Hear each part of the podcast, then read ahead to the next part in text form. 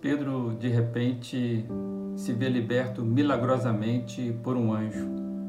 Então, no meio da rua, correndo perigo, Pedro decide ir à casa de amigos. Vou compartilhar um pedaço dessa história que está registrada em Atos 12. Percebendo isso, ele se dirigiu à casa de Maria, mãe de João, também chamado Marcos, onde muita gente se havia reunido e estava orando. Pedro bateu a porta e continuou batendo, e quando abriram a porta e o viram, ficaram perplexos. Quando você está em apuros ou passando por, problemas, quando você tem necessidades e precisa de ajuda, a quem você primeiramente recorre? Quem você procura? Quem surge à sua mente? Quem você gostaria que estivesse com você no momento de, de adversidade? Se você lembrou de algumas pessoas, tire um tempo hoje para agradecer a Deus por tê-las colocado no seu caminho Ore para que Deus as abençoe. É, mande uma mensagem para essas pessoas, sinalizando o seu apreço, o seu amor.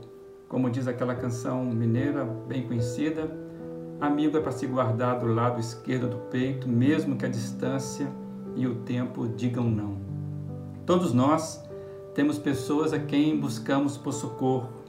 Muitas vezes são familiares, emocionalmente mais próximos, mas também são pessoas amigas, amigos que nós fizemos na caminhada.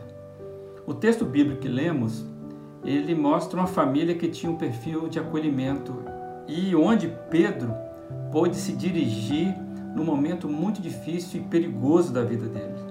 Essa família é a casa de João Marcos. Pedro sabia que eles estariam orando por ele. Pedro não tinha dúvidas é, quanto ao endereço que ele deveria ir Pedro não hesitou em bater a porta da casa que ele sabia que encontraria amigos de caminhada. Sabemos de notícias de pessoas que morrem sozinhas, especialmente idosos, e que são descobertas pelos carteiros. É, os carteiros batem a porta e, quando não tem resposta, acabam descobrindo que a pessoa morreu sozinha. O ser humano é um ser social e ninguém deveria ficar sem referências de conexões ao ponto de viver sozinho e muito menos morrer sozinho. Nesse episódio do texto bíblico, eu tiro duas lições que entendo que serve para mim e acredito que serve para você também, ainda mais nesses tempos de relacionamentos quebrados. Primeiro, é que nós precisamos ter amigos com quem repartimos nossas lutas e momentos difíceis. Ninguém passa por essa vida sem ajuda. Cultive então as amizades que somam com você, que serão um suporte nos momentos turbulentos. O segundo ponto é que você mesmo precisa ser amigo ao ponto de ser lembrado por alguém em dificuldade. Seja pronto a ajudar pessoas que te procuram. É, a gente não pode ajudar a todos, mas, por certo, podemos ser porta que se abre para alguém. Nesses tempos de distanciamento social, mais do que nunca precisamos ter amigo onde, onde podemos nos identificar, onde podemos bater a porta sem constrangimentos. Eu mesmo fui em várias casas de Joões Marcos.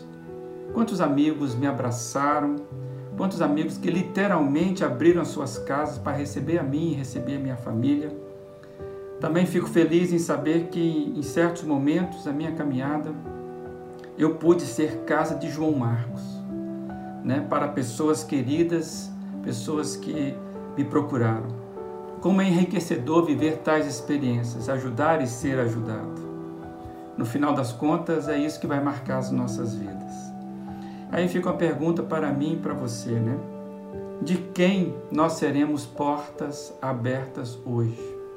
Se um amigo estar à porta, que sejamos é, atentos para abrir, abrir a porta e aí sermos esse canal de bênção na vida das pessoas. Que Deus abençoe a sua vida.